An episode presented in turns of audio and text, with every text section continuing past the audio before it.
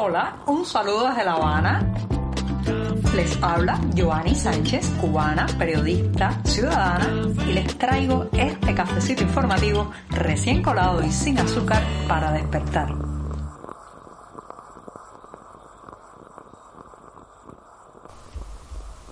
Jueves soleado, pero todavía algo fresco, aunque las temperaturas van subiendo poco a poco aquí en la capital cubana. Un día para comentar los temas principales de este 23 de febrero de 2023, pero eso sí, antes hay que darse un buen buchito de café amargo para despertarse informativamente. Así que voy con este primer sorbito del día.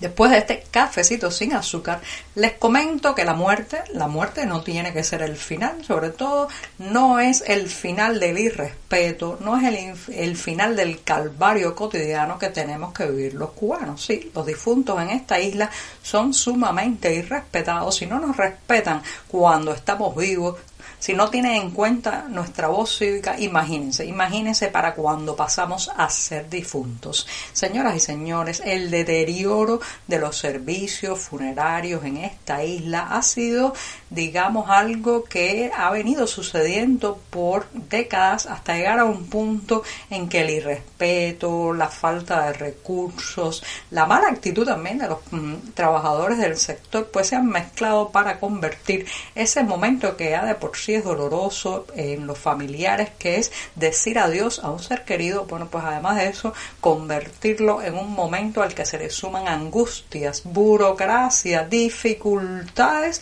y mucha miseria. De los 13 carros fúnebres con que contaba la provincia de Las Turas, por ejemplo, solo funcionan cuatro y así está toda la isla.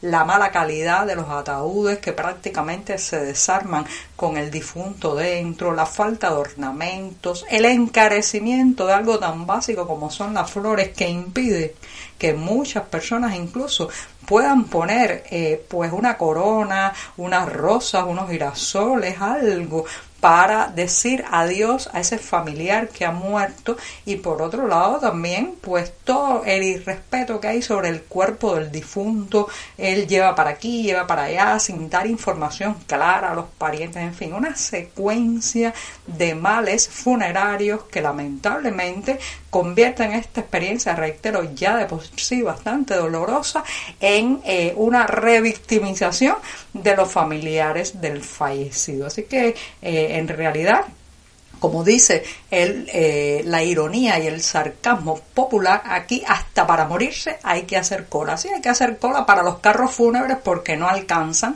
hay que hacer cola para el cristal que se pone sobre el ataúd para que los que asistan al velorio puedan ver el rostro del fallecido porque no hay suficientes cristales, entonces hay que esperar eh, por el vidrio mientras se libera una sala de la funeraria, pues hay que quitar el vidrio a un ataúd y ponérselo al otro. No hay café para los dolientes que aguardan, no hay flores como reiteraba y muchas, muchas otras cosas que hacen que la muerte no sea el final, sino más bien el principio o más bien el reinicio de los problemas, las dificultades, la miseria y el irrespeto a los cubanos.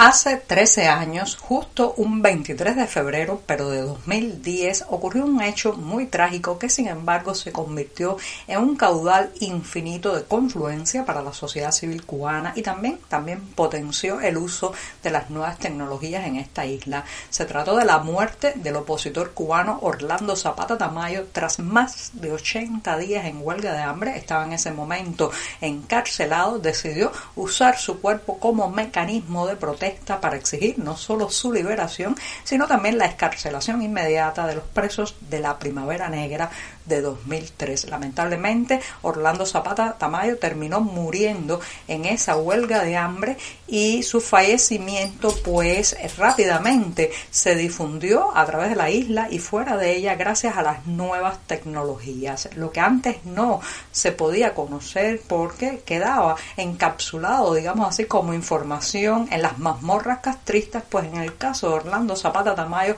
afortunadamente en poco tiempo se pudo reportar lo que había ocurrido. Incluso recuerdo que la etiqueta de Twitter o ZT, que eran las tres letras de su nombre y sus apellidos, fue la primera etiqueta viral de la sociedad civil cubana. Un pulso comunicativo que le ganamos en ese entonces al régimen y que también nos dio la confianza suficiente en esas herramientas y en nosotros mismos como para seguir usando las redes sociales como altavoz cívico. Así que la muerte, el sacrificio de un hombre no solamente ayudó a confluir a fuerzas diferentes y diversas de la sociedad civil como opositores, el movimiento de las damas de blanco, los blogueros de aquel entonces, los periodistas independientes, los activistas de derechos humanos, sino que allanó el camino para el uso de las nuevas tecnologías en manos, en manos de los inconformes en esta isla. La Unión Eléctrica de Cuba lo ha vuelto a hacer y como imaginan no ha sido nada positivo porque este monopolio estatal de la energía no produce buenas noticias casi nunca.